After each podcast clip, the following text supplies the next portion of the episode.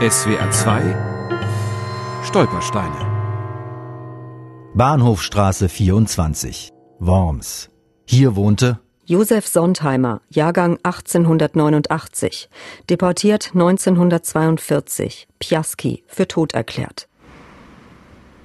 Die Bahnhofstraße 24 in Worms. Heute befindet sich hier ein trister Parkplatz. Autofahrer kommen und gehen, zwei Parkwächter mit gelben Jacken verkaufen Parkscheine. Bis in die 40er Jahre stand an dieser Stelle das Wohnhaus und die Futtermittelhandlung der Familie Sontheimer.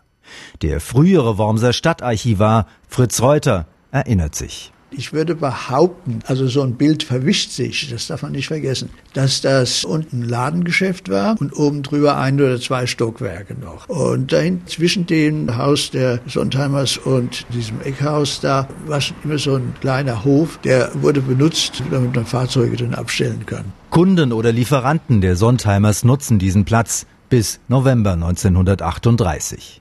Bei den Pogromen verwüsten die Nazis die Geschäftsräume.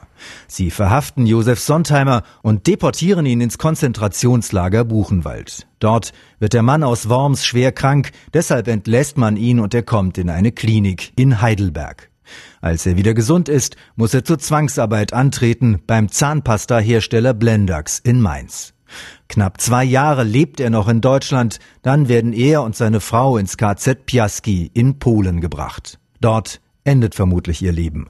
Felice und Josef Sontheimer werden nach Kriegsende von der Wormser Stadtverwaltung für tot erklärt. Ein übliches Verfahren, sagt der ehemalige Stadtarchivar Reuter. Die haben in den KZ nicht die Leute für tot erklärt, haben sie umgebracht. Die sind irgendwann weg, man weiß nichts über das Schicksal, vermisst ihn. Und das für tot erklären ist nicht automatisch erfolgt, das erfolgt auf Antrag, hängt meistens damit zusammen, dass noch Nachkommen vorhanden sind oder sonst jemand da ein Interesse dran haben kann. Sonst jemand, das waren oft Leute, die billig an die Häuser, Geschäfte oder Grundstücke der Juden herankommen wollten. Auch im Fall Sontheimer gab es mehrere Interessenten.